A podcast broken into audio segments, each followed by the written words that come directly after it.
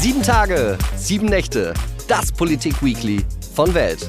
Das bedeutet ein Politiker, eine Woche Politik, Tag und Nacht im Schnelldurchlauf. Mit mir, Frederik Helmut Johannes Schwilden. Mein heutiger Gesprächspartner ist Matthias Beer, 38 Jahre alt, Mitglied der CSU und seit dem 1. Mai 2020 Bürgermeister von Beratshausen in der Oberpfalz. Bevor er Berufspolitiker wurde, hat er als Betriebswirt bei der Sparkasse Nürnberg gearbeitet. Er organisiert Comedy- und Kabarett-Events unter dem Titel Lachoffensive und im Internet kennt man ihn als TikTok-Bürgermeister. Matthias Bär ist verheiratet, hat zwei Kinder, vier und sieben. Herzlich willkommen. Hallo, herzlich willkommen. Matthias, wir kennen uns schon ein bisschen länger, deswegen duzen wir uns auch. Sehr gerne. Erzähl mir doch mal, hast du diese Woche was zum Lachen gehabt? Diese Woche was zum Lachen? Nee, tatsächlich nicht. Also das ist irgendwie so, ähm, außer so die üblichen Schmunzler-Lacher, die man so hat. Aber ich könnte dir jetzt tatsächlich keine Situation sagen, wo ich so richtig herzlich gelacht habe. Das ist jetzt traurig irgendwie, aber ist jetzt aber auch keine Absicht. Ich bin sonst eigentlich schon ein lebensfroher Mensch. Ich musste tatsächlich, als ich mir nochmal deine TikTok-Videos angeguckt habe, die du als Bürgermeister ja machst, auch ich musste da tatsächlich lachen, denn ich habe ein Video von dir gesehen, ist schon ein bisschen älter. Das heißt, wenn man die Frau zum Geburtstagsessen einladen wollte, aber man selbst zur Gemeinderatssitzung eingeladen ist. Mhm. Ähm, wie oft passiert in deinem Leben das, dass quasi dein Beruf und das Private kollidiert und eigentlich kann man es nur falsch machen? Leider ständig. Also das ist sowas, was äh, man als junger Politiker leider irgendwie mit sich führt, ähm, dass es häufig zu Situationen kommt, wo die Kinder zurückstecken müssen, wo die Frau zurückstecken muss, weil halt jetzt man teilweise auch so verpeilt ist und irgendwelche Sitzungstermine ausgemacht hat, obwohl irgendwas anders mit der Familie ausgemacht war. Oder teilweise halt einfach, weil die Kinder nicht verstehen, wenn der Papa jetzt schon wieder irgendwie auf die 27. Äh, Sitzung in dieser Woche muss, aber eigentlich doch die Kinder lieber mit dem Auto spielen wollten oder eine, eine, eine Eisenbahn aufbauen wollten. Das ist tatsächlich manchmal ein, ein Punkt, den man als Berufspolitiker etwas wehmütig hinnehmen muss, ja. Hast du das unterschätzt, als du Berufspolitiker dann geworden bist oder war dir das vorher klar? Mir war irgendwie klar, dass die Termindichte höher wird, ähm, dass es schwieriger wird, dass man auch weniger Ausreden findet. Ich habe allerdings die emotionale Ebene etwas unterschätzt, das gebe ich zu. Also sprich, wie schwer es einem dann tatsächlich selber fällt und wie schwer es auch den Kindern fällt, äh, wenn man dann mal wieder irgendwas absagen muss, ja. Würdest du sagen, dass du als Bürgermeister eines äh, einer, einer bayerischen Gemeinde mehr trinken musstest als vorher? Also sind diese Klischees so abends Schützenverein, 100. Geburtstag und so weiter. Muss man da trinken? Muss man da hin? Ich äh, trinke tatsächlich nicht so gerne und vor allem seit Corona ähm, ist äh, merke ich irgendwie, dass ich nichts mehr vertrage. Also natürlich schmeckt mir ein Bier, aber ich merke irgendwie, dass ich nach dem zweiten Bier am nächsten Tag dermaßen Hundsdorf hat, wie man sagt in Bayern, dass ich äh, das jedes Mal wieder bereue. Äh, deshalb, nee, hat sich, glaube ich, irgendwie nichts geändert im Vergleich zu vorher. Wann warst du das letzte Mal mit deiner Frau richtig aus?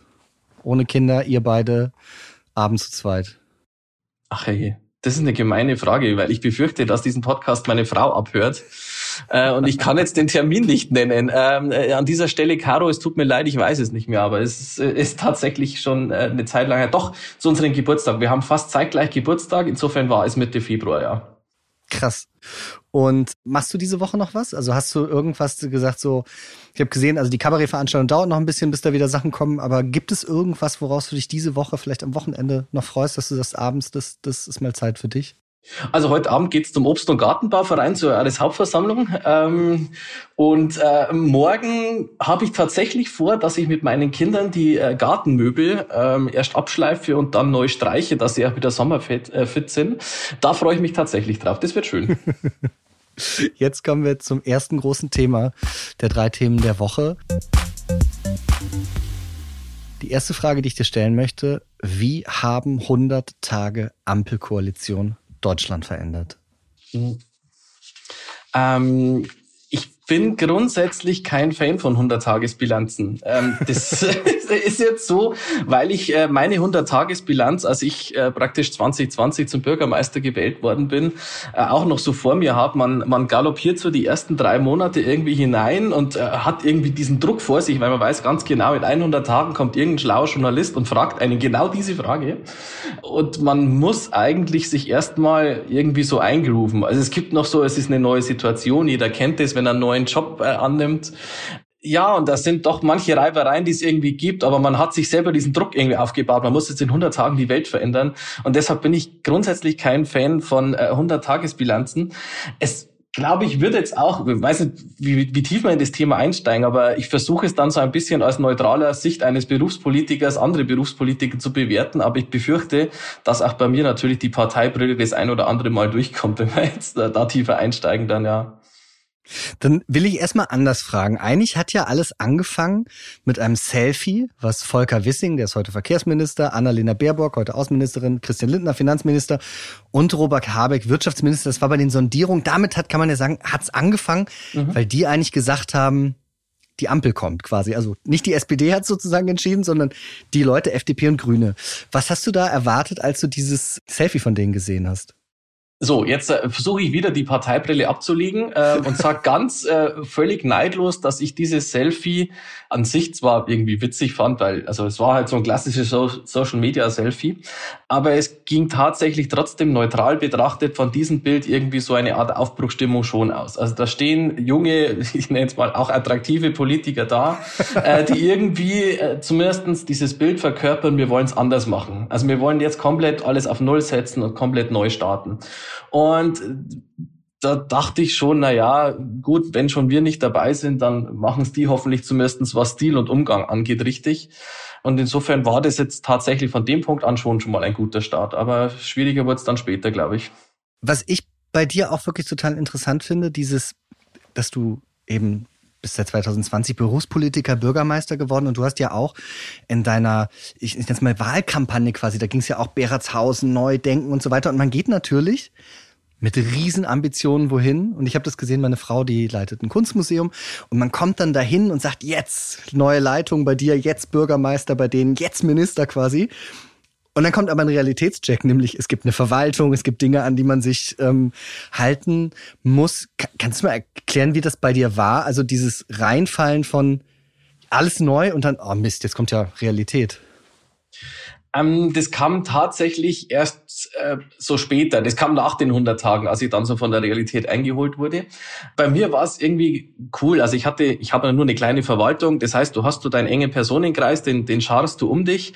Und ich hatte irgendwie das Gefühl, dass alle irgendwie Bock haben und wir, wir wollen jetzt die Welt verändern. Und da war die menschliche Motivation und die ist auch immer noch sehr, sehr hoch. Es kommt natürlich dann später irgendwie so Realitätscheck, ja, also die Gesetze, also ganz nüchterne, ja, das geht so nicht, da muss man erst 800 Mal irgendwelche anderen Fälle prüfen. Gut, dann kam bei mir noch zusätzlich zwei so Knüppel, die halt finanziell dazukommen, die halt niemand auf dem Zettel hatte, also dann muss man erstmal etwas zurückstecken und sich neu sortieren und vor allem, naja, ähm, ich bin halt am 1. Mai 2020 angetreten. Das heißt, äh, Corona und ich haben beide unseren Dienst begonnen. Äh, das ist jetzt irgendwie, hat man sich auch anders vorgestellt im Wahlkampf, dass man jetzt erstmal mit sowas zu kämpfen hat. Was ich interessant finde, auch diese Realitätscheck, ich habe mir das nochmal angeguckt. Im Wahlkampf hat ja dann Christian Lindner gesagt, zurück zur Schuldenbremse. Und jetzt dieses Jahr Januar als Finanzminister hat er 60 Milliarden Euro aus nicht ausgegebenen Haushaltsmitteln aus dem letzten Jahr mit einem Nachtragshaushalt aus dem Vorjahreshaushalt, was nicht ausgegeben worden ist, in den jetzigen Haushalt mit reingeholt. Kannst du in deiner Gemeinde, könntest du sowas auch machen? Oder ist, ist das, darf man das nicht? So ein Umwidmen in kleinen Maße geht es schon irgendwie immer, aber ich finde halt, ähm, das wäre in meiner Relation, müsste ich jetzt irgendwie zwei, drei Millionen umwidmen bei einem gesamten Volumen. Also das ist dann, da würden dann schon Fragen gestellt und ich finde es eigentlich auch keine Art und Weise, sowas zu tun. Ähm, ich, Also ich habe ein großes Problem, äh, wenn man diese Schuldenbremse immer jedes Mal mit Verweis auf irgendwelche Krisen umgeht, ähm, dann kann ich es mir gleich schenken, dann machen wir es halt einfach gar nicht mehr, weil es irgendwie keinen Unterschied macht, ob ich jetzt zehn Jahre lang jedes Jahr 50 Millionen neue Schulden aufnehme oder alle zehn Jahre 500 Millionen äh, mhm. Milliarden, Entschuldigung, nicht Millionen, Milliarden Schulden aufnehme. Äh, man kommt ganz durcheinander bei den Summen. Ähm, dann ist es irgendwie egal. Am Schluss werden die, die, die Schulden trotzdem immer mehr und dann hätte man dieses Konstrukt nie einführen dürfen. Und mir gefällt auch grundsätzlich die dieses neue Framing von Schulden nicht. Also wenn ich jetzt dann äh, die Bundeswehr mit äh, 100 Milliarden Sondervermögen ausstatte und zusätzlich noch 200 Milliarden Klimaschutz Sondervermögen ausstatte, dann müssen wir doch ehrlich zu uns sein, natürlich sind es neue Schulden und nicht Sondervermögen. Also so notwendig diese Maßnahmen vielleicht sind, aber so umframen ist jetzt irgendwie auch komisch. Also das heißt, findest du, dass dadurch ja, ich denke, Umformulierung einfach getäuscht wird auf eine Art, um zu sagen, na, das sind ja gar keine Schulden, das sind ja, also, das ist ja was ganz anderes. Sondervermögen ist schon ein Framing, das schon sehr grenzwertig ist, ja. Also ähm, ich glaube, dass die Leute schon checken, also ich will es jetzt nicht als, als, als äh, falsch darstellen, aber es ist zumindest etwas geschönt. Was ich mir bei diesen 100 Tagen Ampel mal konkret auch für, was das für Menschen bei dir bedeutet. Was ja ganz interessant war, im Januar, Wirtschaftsminister Robert Habeck hat die staatliche Förderung für energieeffizientes Bauen gestoppt. Und da ging es dann ganz schnell darum, dass viele Menschen die sich ein Einfamilienhaus gebaut oder renoviert oder sowas haben, die arbeitest ja mit KfW-Förderung oder Krediten, wenn sie bestimmte äh, Energiestufen bei, bei Häusern erreichen. Das ist gekippt worden. Das Programm ist weg. Das heißt, viele Leute haben jetzt das Problem, sie haben eine Kreditfinanzierung, wo, weiß ich nicht, Betrag X, 40.000 Euro ist eingepreist als Förderung. Die bekommen sie jetzt nicht. Das ist für Menschen, die darauf angewiesen sind, ein großes Problem. Hast es du, hattet ihr in der Gemeinde Fälle, bei denen es da zu Problemen kam? Also uns trifft das brutal, kann man so frei weg raussagen. Und ich verstehe es als Kommunalpolitiker auch nicht. Also man, sagen wir mal, die KfW 55 Förderung ist ein Part. Da war absehbar, die läuft Ende Januar aus. Da hat sich irgendwie darauf einstellen können, dass man das eine Woche vorzogen hat. Okay, trifft die Leute, die eigentlich noch zum ähm, zur Bank gehen wollten, hart. Aber das ist jetzt noch so eine Punkt. Irgendwie war 55 auch schon raus aus den Büchern. Ähm, dass man es bis heute nicht geschafft hat, irgendwie die KfW 40er irgendwie eine Vision zu geben, ein Anschlussprogramm, irgendwas zu geben, ist für mich einfach irgendwie seltsam, weil man den kompletten Wohnungsmarkt jetzt erstmal auf Eis legt und tötet und, ähm, und irgendwie aber keine Sicht auf Verbesserung gibt. Und wenn man den freien Wohnungsmarkt so dermaßen ausbremst dann nachher wieder sagt, naja, jetzt muss der Staat ran, jetzt bauen wir wieder staatliche Wohnungen, das glaube ich ist jetzt irgendwie auch nicht das Ziel der Übung. Und bei uns ist tatsächlich so, wir haben jetzt momentan ein großes Seniorenwohnungsprojekt, äh, was ein total tolles Konzept ist, weil man irgendwie sagt, man ähm, schafft verkleinerten Wohnraum für Senioren, die vielleicht jetzt nicht mehr das große 200 Quadratmeter Haus mit 1000 Quadratmeter Garten haben wollen, sondern sich verkleinern wollen. Ähm, aber auch das wäre KfW 40 gewesen und die stehen jetzt irgendwie alle da. Funktioniert das jetzt? Kann ich jetzt das machen? Und das bremst schon irgendwie alles ein bisschen aus und finde ich, es wird Zeit, dass man da zumindest eine Vision gibt, ja. Und ich fand diesen, Entschuldigung, dass ich nochmal kurz reingerätscht, ich fand diesen abrupten Stopp schwierig. Ich glaube, es hätten alle Leute verstanden, wenn man irgendwie gesagt hätte, das Programm läuft jetzt erstmal weiter, aber es gibt statt 40.000 jetzt 20.000. So, dann hätte jeder irgendwie gesagt, ist doof, aber ich habe zumindest irgendwie eine Vision oder ich kann irgendwie weiter planen. Und jetzt sind wir halt irgendwie alle in der Luft. Hm. Hast du gestern per Live-Schalte die Rede des ukrainischen Präsidenten im Bundestag gehört? Ja. Was hat das mit dir gemacht, das anzuschauen? Ähm, ich gebe grundsätzlich zu, dass mich dieses Thema unglaublich berührt, ähm, vor allem dieser Mann unglaublich berührt dieses Selbstverständnis, das er ausstrahlt mit, ich weiß, dass ich die Nummer eins auf Putins Liste bin, aber ich bin hier bei meinen Leuten, ich sitze hier in meinem T-Shirt da und ich versuche irgendwie alles zu tun, die Freiheit meines Landes zu retten. Und ich muss auch zugeben, die eindringlichen Worte, die, glaube ich, jeder mittlerweile kennt von der Mauer, die es zwischen, äh, zwischen dem freien und dem unfreien ähm, äh, Europa gibt, das war schon der Gänsehautmoment. Und ich glaube, es wurde viel rauf und runter diskutiert, ähm, ob der Übergang jetzt glücklich war oder nicht, ich will es auch gar nicht parteipolitisch ausschlachten, aber ich muss zugeben, die Geburtstagsglückwünsche haben mich dann so ausgebremst in dieser Gänsehautmoment, wo ich dann tatsächlich auch nicht wusste, wie ich die Situation weiter anfangen soll, ja.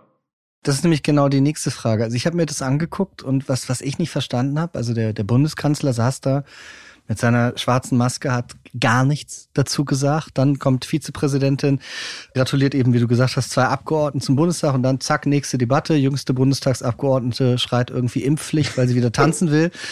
Mein Kollege Robin Alexander hat in der Welt dazu geschrieben, ein schwarzer Tag für die Ampel, eine Schande für das Parlament. Findest du, dass dieser, dieser Umgang und dieses, gehen wir zur Tagesordnungsüber, während da jemand schildert, wie sein Land zerbombt wird und am Ende müssen wir ja auch so sehen, dass hier schon ein Angriff auf unsere Werte ist. Noch nicht auf uns persönlich, aber da wird ein demokratisch regiertes Land überfallen. Und wir sagen jetzt weiter im Programm. Und das ist der eigentliche Punkt dabei, ja. Also man, dass die Ukraine angegriffen wird, ist, ist schon hart genug, aber dass insgesamt Europa und unsere Werte angegriffen wird und man dazu keine, keinen Abstand nimmt, nicht einmal durchschnauft oder irgendwas macht, das fand ich in dem Moment so brutal. Also wenn man schon nicht sagen möchte, was ich schon für sich nicht in Ordnung finde, weil selbst wenn er einfach nur fünf Minuten Worte findet und irgendwie sich an ihn wendet, ja, wir sind da, Deutschland ist da, ähm, und selbst wenn er nur die, die Punkte aus der Regierungserklärung von vor zwei Wochen wiederholt, wäre auch gegangen, aber selbst wenn er nichts sagen möchte, dann muss er zumindestens alle Abgeordneten eine Pause machen, rausgehen, Kaffee trinken und wieder reingehen. Aber allein das Bild, man, ich, das Schlimmste ist für mich, ich hoffe, dass die Ukrainer die Fernsehs nicht anbehalten haben und gesehen haben, wie es bei uns weiterging, weil das ist dann, dann, dann kann ich mir alles schenken, dann hätte ich die ganze Live-Schalte nicht braucht. Und das hat mich irgendwie so zerstört, dieses Bild, das wir da aussenden. Brutalst. Wir kommen da eigentlich nahtlos zum Übergang zum nächsten, zum zweiten großen Thema von der Sendung. Wie erklärst du deinen Kindern diesen Krieg? Deine Kinder sind sieben und vier. Ähm, wie, wie machst du das? Ich fange mal so an. Wahrscheinlich ähm, versuchen wie alle Eltern das Thema irgendwie erstmal auszublenden. Das war unsere Strategie. So, wir versuchen es mal ohne. Also man muss ja nicht alles. Ähm, aber ich glaube, relativ schnell haben wir gemerkt, es funktioniert nicht. Es wird trotzdem von irgendwelchen Seiten reingetragen. Und egal, was ich jetzt dann alles sage oder was wir jetzt dann diskutieren, wahrscheinlich schlägt jetzt jeder Kinderpsychologe die Hände über den Kopf zusammen, wie wir das machen. Aber ich glaube, wir, wir fühlen uns so weit irgendwie wohl, äh, wie wir es tun. Also grundsätzlich ja, die Kinder bekommen das mit. Ähm, sie, es wird von außen reingetragen, es wird aber auch von in der Familie reingetragen, weil meine Frau sehr stark in der in der Hilfe immer aktiv ist, hat auch damals, wie die Flut war in Deutschland, ähm, äh, Hilfsgüter gesammelt, sammelt auch jetzt wieder Hilfsgüter. Wir haben eine Grillaktion gemacht, haben Geld für die Ukraine gesammelt. Also irgendwie stellen die Kinder natürlich dann Fragen, warum tun wir das? Und dann sind unsere Kinder auch irgendwie so, dass sie dann schon auch so empathische Werte entwickeln und sagen irgendwie so, ja, sie legen auch ein Kuscheltier dazu in diese Sammelkiste oder auch irgendwie ihre Schuhe. Äh, was wir tun, wir vermeiden brutale Bilder, also sprich Social Media und sowas ist tabu, so die Tagesschau, wenn sie sehen, das sind meistens dann Bilder, weil man darf ja die Realität nicht ausblenden. Und wir reden drüber allerdings nur, wenn die, wenn die Kinder fragen. Also würden es ihnen jetzt nicht aufdrücken, aber die Kinder fragen schon sehr viel dazu, ja. Was ich total interessant finde, also meine sind ja ein bisschen jünger, meine sind zwei und vier, werden jetzt drei und fünf in den nächsten zwei Monaten, aber die sind ja in einem ganz großen Teil ihres Lebens in einem Ausnahmezustand aufgewachsen. Also meine Tochter, die eben jetzt drei wird, die hat die ersten zwei Jahre ihre Großeltern quasi nicht angefasst oder äh, äh so, weil sollte man nicht und, und Maske und so weiter. Und jetzt, jetzt kommt das nächste, dieser Krieg und ich habe das Gefühl, in meinem Aufwachsen, ich bin jetzt 33, du bist ja 38, ich hatte eigentlich gar keine Krisen im, im Verhältnis. Also auch vor allen Dingen nicht so, so viel, so schnell. Siehst du das auch so? Also glaubst du, dass deine Kinder und, oder, oder unsere Kinder wirklich in so Krisen aufwachsen oder bilden wir uns das jetzt nur so ein, weil wir als Erwachsene das jetzt sehen? Ich glaube tatsächlich, wir reden als Erwachsene uns relativ viel, also natürlich, um Gottes Willen, ich will jetzt nichts beschönigen, ich möchte auch nicht, dass meine Kinder Maske tragen, ich möchte auch nicht, dass äh, meine Kinder irgendwie der, der Krieg zum, zum Alltäglichen gehört.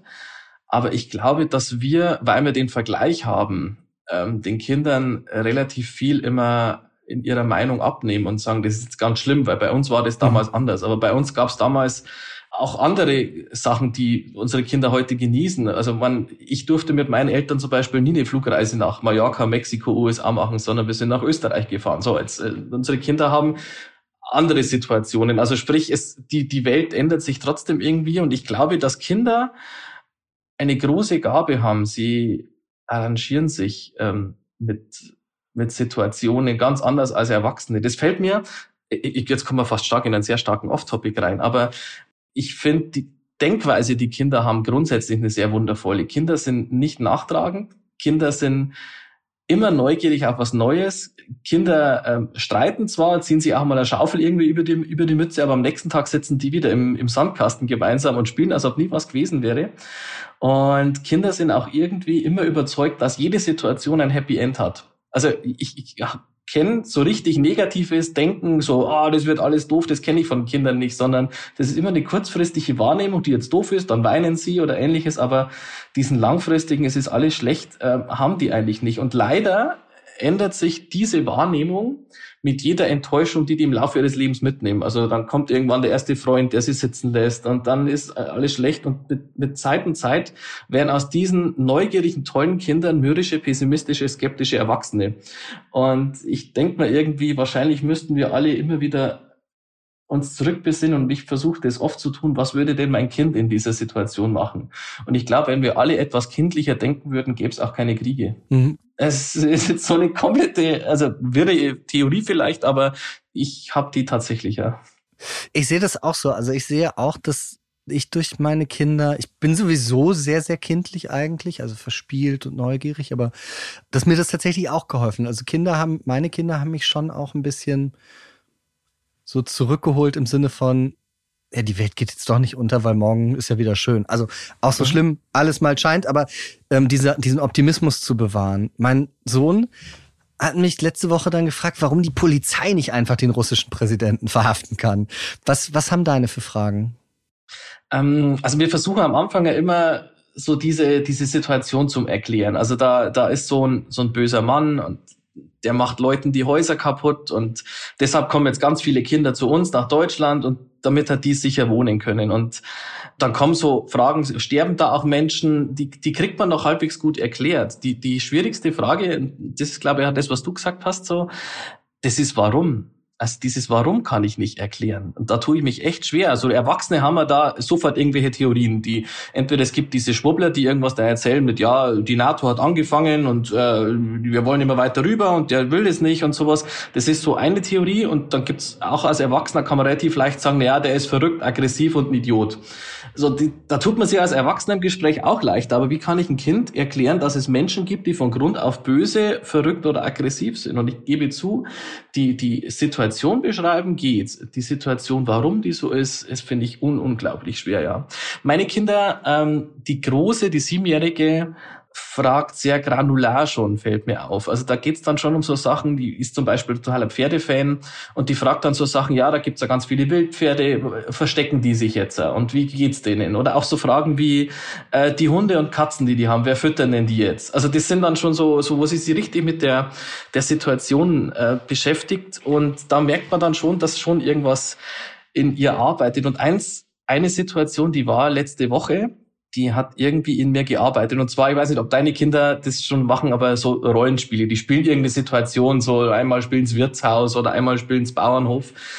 Und ähm, meine Kinder haben gespielt, dass sie in Urlaub in die Ukraine fahren. Also die sind dann mit so einem Koffer durch die Wohnung gezogen und haben halt so ein Rollenspiel gespielt. Und ich bin dann mit meinem Kaffee da gesessen und habe mir erst irgendwie die Situation angeschaut und als, ich sage mal so, in unserer dämlichen Social Media Empörungsdeutsch Welt würde man jetzt irgendwie vielleicht einschalten, würde sagen, so was spielt man nicht. Also hört's auf mit dem. Aber ich habe es dann irgendwie mal machen lassen und dann, dann sind halt so Sätze gefallen wie, ja, schön, dass ihr hier seid auf unserem Reiterhof und ähm, leider ist noch nicht alles aufgebaut, aber ich hoffe, ihr habt trotzdem einen schönen Urlaub. Und da ist mir erst irgendwie so bewusst worden, wie, wie tief sich sie, diese, diese kleinen Kinderköpfe mit irgendwas beschäftigen. Also mit, äh, mit irgendwie, okay, der hat jetzt irgendwie am Schirm die Ukraine, aber der Krieg ist schon vorbei und die bauen jetzt diesen Reiterhof wieder auf und jetzt kann man da schon wieder Urlaub machen. Und das war so eine wundervolle, positive Art irgendwie, die, also, also man merkt, dass so Kinder trotzdem tiefer in so Themen einsteigen, obwohl sie nach außen nie zugeben würden. Sind bei euch in Beratshausen schon Menschen aus der Ukraine angekommen? Ähm, meine letzte Zahl war irgendwie, ich glaube, irgendwie so, so 10, 11 Leute jetzt gerade irgendwie. Also die sind so in privaten äh, Wohnungen jetzt untergekommen. Genau, sind jetzt bei uns gemeldet, aber ich weiß gar nicht, ob die schon über Ankerzentrum und sowas schon die offizielle Meldung gemacht haben. Also merkt schon, dass so private Kontakte momentan noch funktionieren. Halt, Schmarrn, es sind sogar mehr, ich glaube 20 oder so sind es jetzt gerade schon, ja. Habt ihr da, habt ihr Kontakt mit denen? Haben deine Kinder, also sozusagen jetzt, es ist ja ein Unterschied eben, ob man so abstrakt sagt, da ist Krieg, dann fliehen Menschen und so weiter. Aber dann ist ja dieser, dieser Moment, am ah, Moment, die sind ja jetzt wirklich hier bei uns. Mhm. Haben deine Kinder da schon Kontakt dazu gehabt? Nee, die haben jetzt noch keine Kontakte gehabt. Ich äh, weiß auch nur momentan, wo die sind. Die sind jetzt erst seit kurzem da, aber die, also das hat jetzt noch nicht so diese Zusammenführung insofern ergeben. Mhm. Ich habe zwar jetzt schon, wir haben viele Kontakte jetzt, dass wenn die Dolmetscher brauchen oder ähnliches und auch eine Sozialpädagogin hat sich gemeldet, dass wir stehen alle so Gewehr bei Fuß. Ich habe momentan aber den Eindruck, dass die jetzt bei diesen Familien, wo die sind, sehr, sehr gut und sehr äh, wohlwollend aufgenommen sind und glaube ich jetzt momentan sehr froh sind, dass sie einfach jetzt gerade angekommen sind. Und äh, ich würde aber schon versuchen, jetzt, dass wir die Kontakte irgendwie demnächst über diese Personen, die wir haben, mal aufbauen dann, ja ist auch relativ viel andere Kontakte. Meine Frau zum Beispiel, die macht musikalische Früherziehung, die hat auch schon gesagt, sie würde gerne denen halt ein paar schöne Stunden geben. Dann haben wir einen anderen, der sie angeboten hat, der, der hat so Bausätze für Kuscheltiere. Ganz witzige Geschichte. Und der hat auch gesagt, hey, er würde, er würde den Tag spendieren, dass man einfach da, dass die halt zumindest ein, zwei Stunden da irgendwie Kuscheltiere bauen können oder sowas. Also wir sind alle Gewehr bei Fuß, aber ich glaube, in den kleinen Kommunen ist momentan noch nicht so, die kommen jetzt dann erst mit Zeit zu Zeit, ja. Wir kommen jetzt zum letzten Thema. Heute wurde im Bundestag ein neues Infektionsschutzgesetz beschlossen. Es gibt jetzt nur noch Basisschutzmaßnahmen eigentlich, die ab dem 20. März gelten sollen. Ähm, aber in Bundesländern wie Brandenburg, Bayern, Baden-Württemberg, Sachsen, Thüringen, Mecklenburg-Vorpommern, Hamburg und so weiter sind die teilweise noch mit einer Übergangsfrist bis zum 2. April, also die bestehenden Maßnahmen, mhm. verlängert. So, sollte die Pandemie jetzt nicht eigentlich vorbei sein? Ja, irgendwie ist uns das versprochen worden, ja, dass die Pandemie jetzt eigentlich so 20. März vorbei ist. Ich habe so dieses Gefühl, also grundsätzlich, ich bin jetzt irgendwie weder Team Vorsicht noch Team Augenmaß, wie man so schön sagt. Ich bin ha. zugegebenermaßen Team angepisst, aber nicht von den Maßnahmen, sondern ähm, von der Situation an sich. Was meinst du mit Situation an sich? Ja, grundsätzlich. Ich glaube, es ist jeder irgendwie geimpft, genesen und genervt. Ähm, und deshalb glaube ich, ist jeder irgendwie froh, wenn das jetzt irgendwie bald vorbeigeht. Aber, und das ist so der Punkt, den ich irgendwie sehe, dieser 20. März ist ja irgendwie ein Kunstdatum gewesen und das wurde irgendwann mal festgelegt und es wurde versprochen, da ist der Freedom Day und die Situation ist halt, glaube ich, eine andere. Und ich glaube noch nicht mal, also ich bin kein Virologe, ich glaube noch nicht mal, dass wir jetzt momentan wirklich ernsthafte Probleme bei der Krankenhausüberlastung oder ähnliches haben. Ich glaube, dass wir ob es jetzt meine subjektive Wahrnehmung, dass das momentan funktionieren würde. Ich habe nur eine große Sorge, wenn wir jetzt hier den großen Freedom Day feiern und alles aufmachen und die große Party steigt und, ähm, und einfach die Masken fallen, dass wir am Schluss einen de facto Lockdown haben, weil wir dann trotzdem alle daheim sitzen. Weil, also, solange die Quarantäneregeln immer noch, du musst mindestens eine Woche daheim bleiben, dann kannst du die freitesten, eher zehn Tage, ähm, solange die Quarantäneregeln immer noch so bleiben, werden wir irgendwann in vier Wochen alle daheim sitzen und dann brauchen wir uns nicht wundern, wenn halt nichts mehr weitergeht. Also bei uns in Beratshausen ist so, dass der Bäcker um 14 Uhr schließen muss, weil das Personal nicht reicht. Ähm, ich meine Kindergartengruppen muss ich äh, entweder wechselweise beim einen und beim anderen ständig schließen und auf Notbetreuung umschalten, weil das Personal nicht da ist. Wenn man schon jetzt meint, diese äh, Corona ist eine Grippe, was ich nicht sehe, sondern was ja scheinbar durch diesen Freedom Day äh, suggeriert wird, dann muss ich sie aber auch konsequenterweise so behandeln und muss dann sagen, solange die Nase nicht mehr läuft, gehst du wieder in die Arbeit. Das wäre der richtige Schritt. Aber wenn wir jetzt dann alle daheim sitzen und die, die grundlegende Infrastruktur wie Bäcker und äh, Kindergärten nicht mehr funktionieren, dann macht das irgendwie jetzt auch keinen Sinn. Also in anderen Ländern sind ja so Quarantäne, Isolationsanordnungen aufgehoben worden. Siehst du das, also fändest du das vernünftig? Also es wäre, wenn dann der frühere Schritt, bevor ich die Maßnahmen aufhebe. Also mhm. wenn ich merke, die Infektionszahlen schnellen so hoch und ich habe eine Inzidenz von 2.000, 3.000, also sprich, ich weiß, von 100.000 sitzen 3.000 die nächste Woche daheim, dann äh, muss ich halt irgendwie auch wissen, dass das dann so ist. Und lieber muss ich vorher einschätzen, ist es in Ordnung, als innerhalb dieser Quarantäne halt früher in die Arbeit zu gehen oder in die Schule oder ähnliches. Und solange das nicht gewährleistet ist, kann ich nicht sagen, ich öffne alles. Ist jetzt meine Meinung. Ich weiß, das Thema ist sehr, sehr heiß diskutiert, aber ich würde lieber im Supermarkt und im, im, im Wirtshaus die Maske bis zum Platz noch aufsetzen, äh, wie dass ich dann irgendwie, weil es mich trotzdem erwischt hat, trotz geboostert, irgendwie dann jetzt eine Woche daheim sitzen muss. Wirst du Maske nach dem Ende der Maskenpflicht tragen? Ja. Warum? Und wo? Wo ich sag's mal so, wo, wo Menschen enger aufeinander sind. Also ich glaube jetzt so im, im, Supermarkt oder so, wenn man irgendwie den Einkaufswagen nicht direkt in die Hacken des Vordermanns reinschiebt, dann wahrscheinlich jetzt eher nicht. Aber einfach, ich glaube, und so wird es schon mehrere Menschen geben, ähm, dass man sich irgendwie noch ein bisschen unwohl fühlt. Das kann aber auch irgendwie was, was im Kopf drinnen sein, dass vielleicht die Gefahr gar nicht mehr da ist, aber nach zwei Jahren Gefühl, i, es könnte jetzt überall ein Virus äh, lauern, der, der mich gerade anspringen will, glaube ich, gibt es auch irgendwie vorübergehend ein Gefühl von Sicherheit. Ich glaube, dass dieser Zustand des Weitertragens vielleicht auch nicht länger wie ein halbes Jahr dauern wird, aber ich glaube, ich fühle mich einfach wohler, das irgendwie jetzt zu tun. Ich merke grundsätzlich, ich glaube, dass dieser Freedom Day von den Leuten weiß ich nicht, ob der schon, ob die alle darauf gewartet haben. Ich glaube eher nicht. Also wir haben jetzt, du hast das vorher angesprochen, nächste Woche eine Kabarettveranstaltung. Ähm, ich kann jetzt nicht behaupten, dass die Leute uns die Tür einrennen und sagen, ja Gott sei Dank wieder Kabarett, sondern jeder sagt irgendwie, ja, wie, da sitze ich jetzt nicht bei irgendeinem, den kenne ich nicht, ähm, der ist vielleicht infiziert, ich bin irgendwie nicht befreit, ich kann nicht befreit auflachen, dann kommt jetzt diese Kriegssituation auch noch mit dazu. Aber ich glaube nicht, dass die Leute jetzt irgendwie sagen, endlich, wir machen alles wie früher. Kannst du aus deiner jetzt fast zweijährigen Erfahrung als, als Bürgermeister, kannst du sagen, was hat die, diese Pandemie mit dem Blick der Bürgerinnen und Bürger auf den Staat gemacht? Ist, ist das Vertrauen, ist das größer geworden, ist das schlechter geworden, ist da eine, eine, wie soll ich sagen, eine gewisse, eine kritischere Auseinandersetzung oder eine Enttäuschung? Was ist da passiert in diesen zwei Jahren? Ich glaube, Staatskritik gab es schon immer. Also das ist so, äh, keine Ahnung, der, dass es Menschen gibt, denen stark kritischer sehen und manche, die staatstreuer sind, waren schon immer. Ich nehme jetzt da einfach mal ein, das ist gar nicht so lange her, die Euro-Krise, da hat man auch den Staat als sich, als Ganzes angezweifelt und äh, da bildet sich ja auch schon erste, erste Skepsis.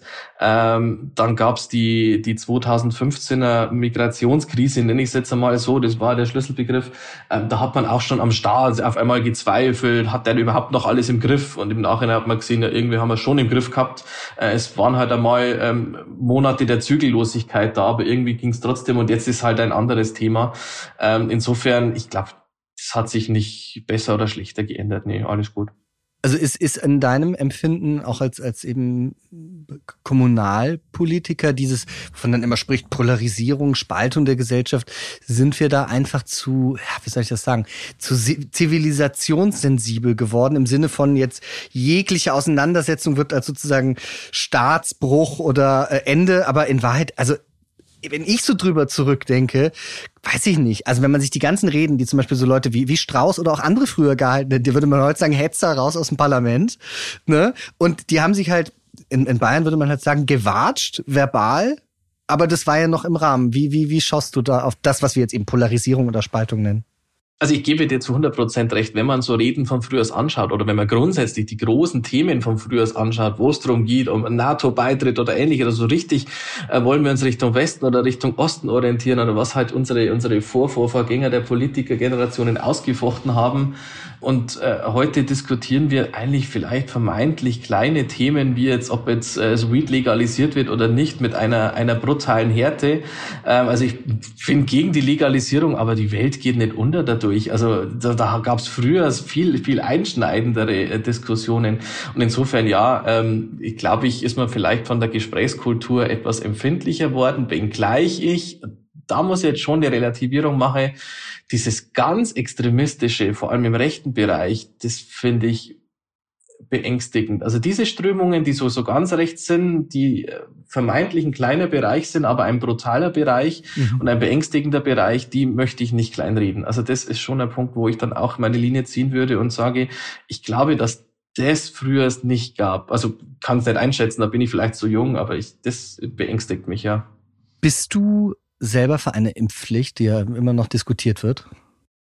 Ähm, ich war lange Zeit für eine Impfpflicht. Gerade so als diese Delta-Variante grassiert ist, äh, dachte ich, es muss jetzt diese Delta-Variante durch eine Impfpflicht eingedämmt werden.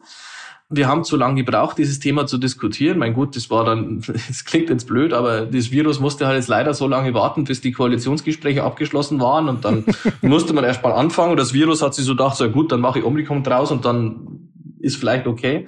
In der jetzigen Phase, wo glaube ich, macht es jetzt erstmal keinen Sinn. Ich teile allerdings die Meinung, dass man grundsätzlich die Vorbereitungen für eine Impfpflicht schon treffen sollte. Also sprich, ich sage es einmal so, die Situation jetzt bewerten, die Situation abwarten. Aber wenn wir dann im Herbst merken, wir brauchen das irgendwie, weil wir trotzdem ähm, eine Situation haben, die wir alle nicht wollen, dann müsste man schon schneller reagieren können, als wir das jetzt tun. Findest du nicht, dass es vielleicht auch einfach dafür zu spät ist? Weil was, was ich interessant fand jetzt bei diesen Debatten zur Impfpflicht, als dann Emilia Fester von den Grünen, die sagt, ah, wir müssen noch die Herdenimmunität erreichen. Alle Menschen in, in, in meinem Bekannten- und Freundeskreis, die, die sich jetzt gerade infizieren oder infiziert haben, sind alle dreimal geimpft. Und dann natürlich, das, das schützt im Zweifelsfall vor, wie man so sagt, so schön schweren Verläufen, aber mhm. Der Begriff Immunität, der ist, der ist ja wirklich obsolet. Also du, du, du wirst niemanden davon abhalten, dich zu infizieren. Und da bin ich dann irgendwie der Meinung, also wenn man ja, genau. Das, das, also das, das passt ja nicht das, mehr. Das, ne? was ich gesagt habe, ja. Genau, das ist das, was ich gesagt habe. Ich glaube, dass wir jetzt die Zeit verdattelt haben. Das Virus hat gewartet bis jetzt und es ist jetzt irgendwie alles blöd gelaufen. Aber ich glaube, wir brauchen Vorbereitungen. Das ist, was ich gemeint habe. Wir müssten zumindest die Mittel jetzt so weit legitimieren, dass wenn wir merken, es kommt jetzt irgendwie die Hyper-Sondervariante, die ganz, ganz äh, schwierig ist und es gibt einen passenden Impfstoff dazu, das muss man gleich einmal sagen, dann glaube ich schon, dass wir dieses Thema innerhalb von wenigen Wochen scharf schalten müssten da glaube ich, könnten wir jetzt die Debatte dazu führen, dass wir Vorbereitungen treffen. Jetzt einfach dieses Ding reingrätschen, habe ich meine Meinung im Vergleich zu dem, was ich im November ge gesagt habe und gedacht habe, tatsächlich auch geändert, ja. Und da bin ich bei dir, wie es du gesagt hast. Jetzt sind wir, glaube ich, ein Stück weit zu spät dran, irgendein Vehikel einzuführen, das vielleicht im Herbst erst wichtig wäre. Was macht es mit dir, wenn Karl Lauterbach, der Bundesgesundheitsminister, im Januar sagt, ich bin jemand, der ungeimpften keinen Vorwurf macht? Und gestern sagte er im Parlament, das ganze Land wird in der Geiselhaft dieser Menschen sein und meinte damit Menschen, die ungeimpft sind.